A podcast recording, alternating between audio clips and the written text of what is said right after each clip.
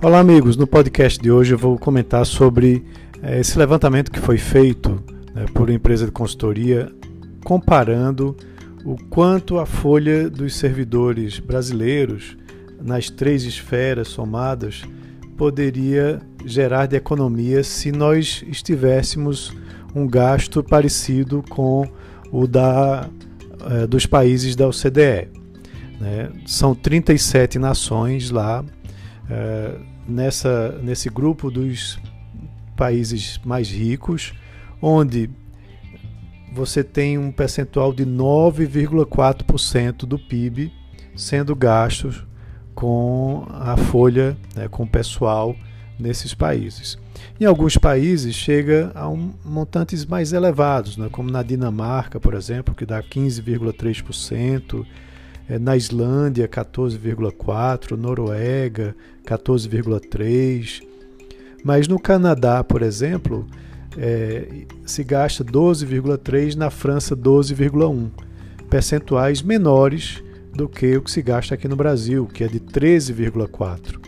Então, se nós nos adequássemos para ficarmos é, com uma média da OCDE de 9,4%, a gente poderia gerar uma economia de 287 bilhões anuais para o governo brasileiro. Né? Isso daí resultaria em provavelmente um programa de auxílio emergencial por ano né, que poderia ser utilizado para diminuir né, a condição de miséria da população.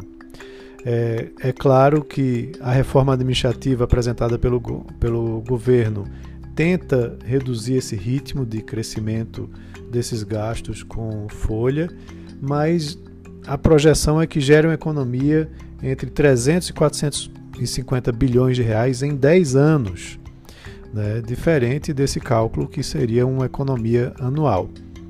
Também quando a gente vai olhar por entes né, de União, Estados e municípios, os gastos da União é, em 10 anos, de 2010 para 2020, praticamente se mantiveram inalterados. Eles foram de 4,3% do PIB para 4,4% do PIB. É, já nos estados, esse percentual aumentou de 4,3% para 4,8%. E nos municípios foi de 12, é, desculpem, de 3,5% do PIB para 4,3%.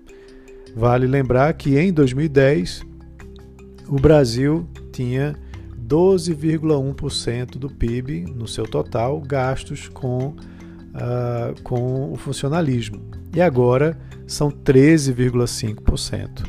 Né? Então é um, uma elevação é, que tem acontecido ao longo dos anos, com gastos é, acima né, da inflação, inclusive né, e acima também do nosso crescimento econômico, é, mas esses gastos, como bem sabemos, né, não têm resultado numa melhora na qualidade do serviço. Diferente, inclusive, dos exemplos que eu estava mencionando de nações mais avançadas que gastam bastante e têm é, reconhecidamente uma qualidade de serviço bem melhor do que a nossa. Então é isso, um abraço a todos e até amanhã.